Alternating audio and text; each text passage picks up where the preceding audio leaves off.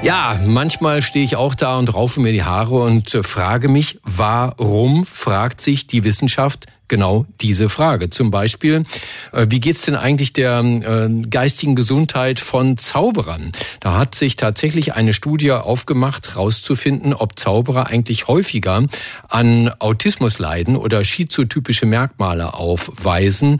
Und das Ergebnis dieser Studie und hoffentlich auch das, warum sie gemacht wurde, das wird uns jemand verraten, den ich sowieso für einen der größten Wissenschaftszauberer aller Zeiten halte. Er ist Mitglied des Komitees des IG Nobelpreises für kuriose wissenschaftliche Forschungen, Vorsitzender der Deutschen Dracula-Gesellschaft und der bekannteste Kriminalbiologe der Welt. Dr. Marc Benecke, live auf Radio 1, die Profis. Simsalabim und jetzt müsste wupp aus diesem Kaninchen hier Mark werden, stimmt das? Abracadabra, das ist richtig. Übrigens, wenn du Heidenheim an der Brenz nicht kennst, dann kennst du vielleicht auch die beiden Unis nicht, an denen diese Studie stattgefunden hat. Das ist nämlich die Aberystwyth University. Komm, jetzt nochmal.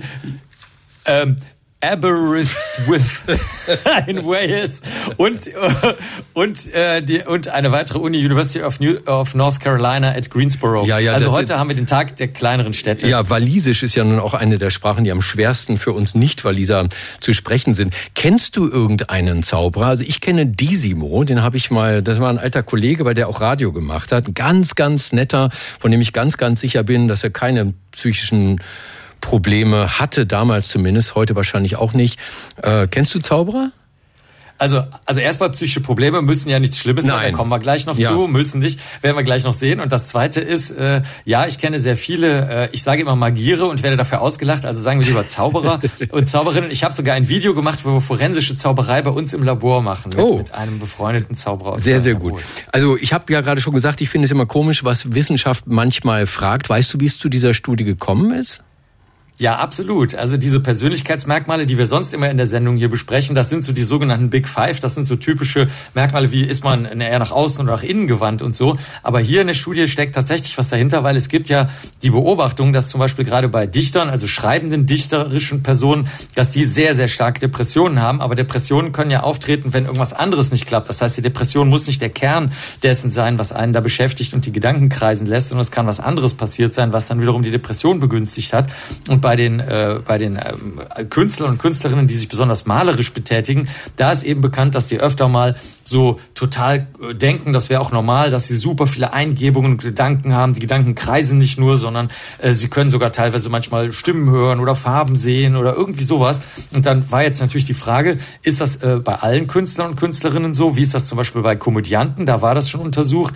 Ähm, wie ist das bei den schreibenden Poeten? Wie ist das bei Musikern, Musikerinnen? Und dann als jetzt als als ähm, Streusel auf der Kirsche, auf der Sahne, auf dem Eisbecher haben sie gesagt, okay, jetzt gibt's ja eine Gruppe, die ist nicht so rein nach außen gewandt, weil die müssen ja super krass ihre Tricks einstudieren. Vor allen Dingen ist es all or nothing. Das heißt, wenn auf der ein Illusionstrick, also der Tiger verschwindet und dann taucht der im Hubschrauber auf der anderen Seite des Raumes auf, das muss ja entweder funktionieren oder nicht. Da kann man ja nicht wie ein Comedian einen Witz machen, sondern das muss klappen. Sind die jetzt eher super kontrolliert oder sind die eher total crazy und durcheinander? Also ja, so hat das Ganze angefangen. Die Frage ist nur, wo findet man die ganzen Zauberer, die man irgendwie ja für so einen Test ja dann auch braucht? Und ich habe gelesen, die haben wurden haben die angefragt über die US-amerikanische amerikanische Society of American Magicians, den britischen Magic Circle und die International Brotherhood of Magicians haben 195 Zauberer mitgemacht. Genau, und das ist das Besondere, denn in diese, also das erste ist, wir haben ja sonst bei den Studien oft ziemlich junge, weiße Studierende an US-Universitäten, aber hier war es mal so, dass die was älter sind, weil in wissenschaftliche Organisationen und auch in Zauberer- und Zauberinnenorganisationen gehen hauptsächlich Menschen, die schon was älter sind oder die das früher gemacht haben. Das heißt, das Durchschnittsalter war diesmal 57 Jahre alt nach diesem Recruitment und es wurde noch eine extra Recruitment durchgeführt für Frauen, weil ähm, genauso wie bei Stand-up-Comedians gibt es relativ wenige weibliche äh, Zauberkünstler Zauberkünstler und Zauberkünstlerinnen. Und als man das jetzt alles miteinander verglichen hat, also da waren Leute dabei, die haben Close-Up-Magie gemacht, also am Tisch irgendwelche Bällchen erscheinen lassen, Kartentricks, dann diese Leute, die angeblich deine Gedanken lesen können, dann diese Riesenillusionen, schwebenden Jungfrauen und äh, sich zerlegenden Hubschraubern, die dann wieder auftauchen und so.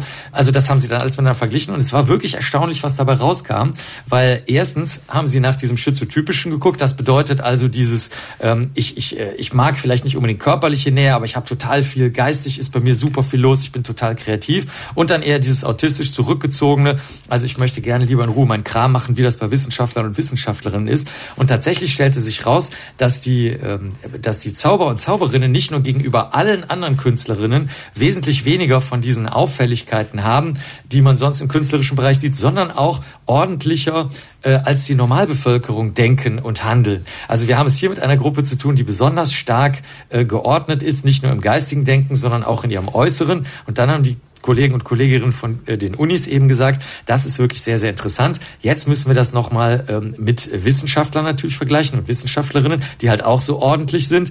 Und ich möchte mal ergänzen, wie sieht's eigentlich mit Radiomoderatoren und Radiomoderatorinnen aus? Das, das willst du gar nicht wissen, Marc.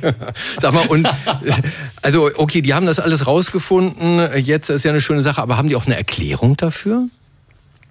Äh, ja, Sie haben eine interessante Erklärung gefunden, nämlich, dass es sich raussortiert. Das heißt, es könnte sein, dass sehr viele Menschen mit allen möglichen künstlerischen und kreativen Eigenschaften, die sich auch für sehr kreativ halten, das ist auch noch wichtig, mhm. weil nicht jeder Mensch denkt ja über die eigene Kreativität nach, dass die alle anfangen, aber die, die schlecht organisiert sind, die können auf der Bühne, die scheitern auf der Bühne, weil es halt all or nothing ist und dann nach dem zweiten gefällten Trick sagen die Zuschauer, Zuschauerinnen, ja, da gehen wir nicht mehr hin. Mhm. Und die außerdem auch in der Lage sein müssen, Verhandlungen zu führen mit kleinen Clubs, mit großen Läden, die, wenn sie ein Team dabei haben, wie David Copperfield zum Beispiel, die mit dem ganzen Team auch vernünftig umgehen können. Und sie glauben also, dass das ein, ein Vorgang ist, der sich über die Lebensgeschichte hinzieht. Du, es fangen vielleicht alle möglichen an zu zaubern, aber übrig bleiben nur die, die besonders ordentlich sind. Genau, und ich mache jetzt Folgendes. Ich sage nochmal Simsalabim, Hokus Pokus und mag es weg. Oder? Ah, hat nicht funktioniert. Das war Dr. Marc Benecke, live auf Radio 1, die Profis.